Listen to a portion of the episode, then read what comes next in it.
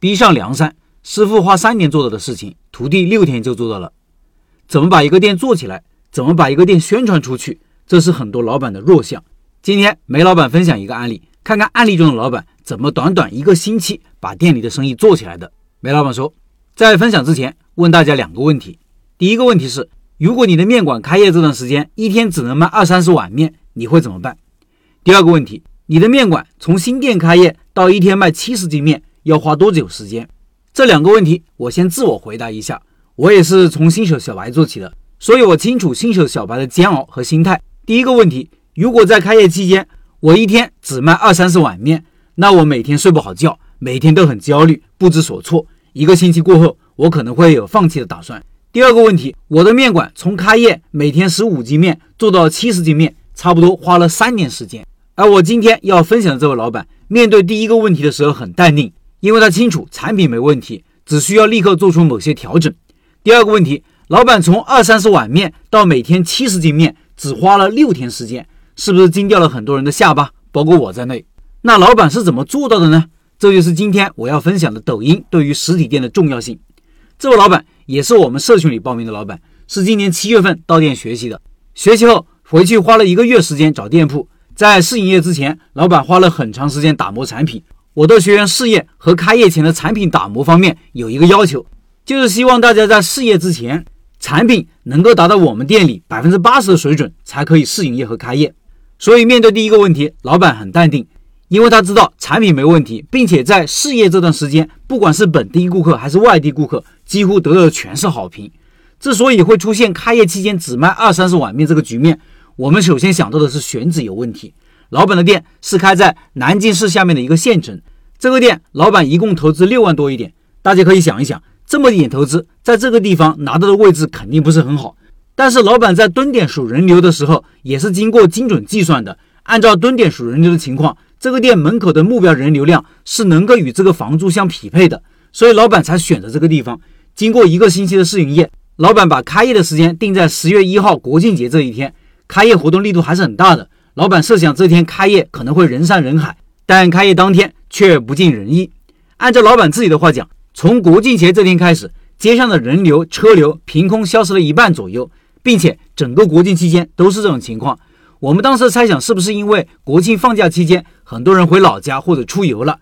但是假期过后，街上的人流车流还是老样子，跟之前找店铺时看到的车流人流完全不一样。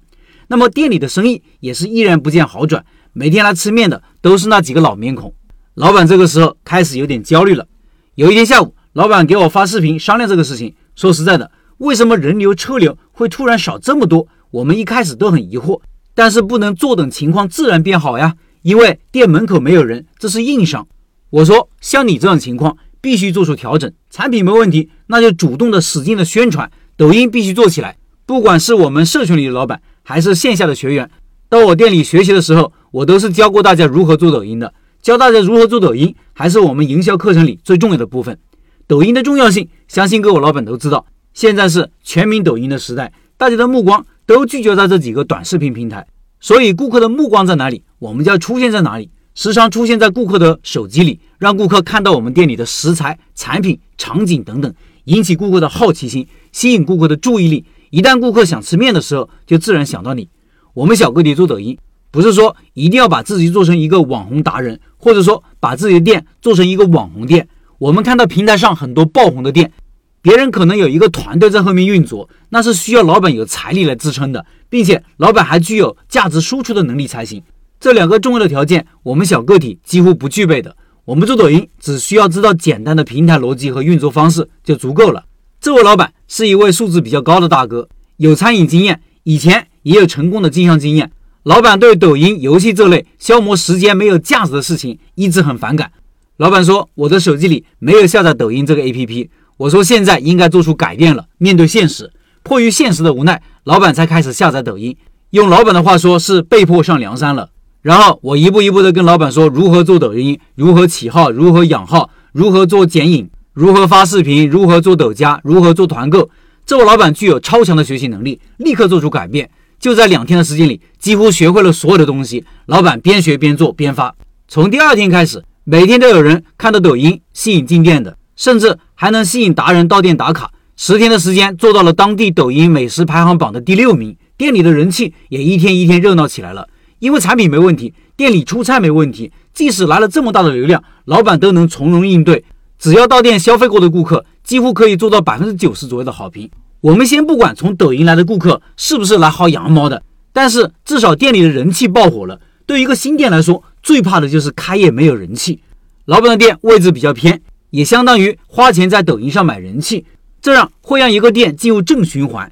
过了几天，我们再次通话，老板说现在一天可以做到七十斤面了，我都几乎不敢相信自己的耳朵。老板的客单价至少比我高出三分之一，所以有时候他店里的营业额超过我店里的营业额。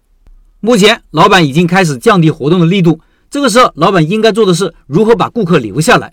随着店里生意一天好过一天，老板现在最大的问题是人手不够，没有时间睡觉。这些问题老板都在一步一步的解决。相信一个月以后，这个店会进入一个全新的阶段。本来这篇文章我是希望老板来写的，但是老板实在是抽不出时间，所以我写好以后，首先发给老板审阅。我问老板三个问题：第一，这个店当初选址看到的人流跟开业后这个人流不匹配，是什么原因造成的？第二，你买抖音流量花了多少钱？第三，你的引流效果这么好，最重要的原因在哪里？老板是这么回答的：第一个问题，关于选址失误。这个怪我自己，拿句容和南京比了，这里的人流比南京少很多，不是步行街或者大的住宅区，人流都不好，而且这样的小城市没有什么写字楼，店铺不好停车。现在这个问题越来越明显，因为很多人来打卡都是开车过来的，所以我将来把人气稳定住后，有了私域流量，会搬迁换个位置，带着老顾客走。我们家的老顾客忠诚度很高。第二个问题，关于投抖加视频的抖加，我几乎没怎么买，只买了两次。随波逐流吧。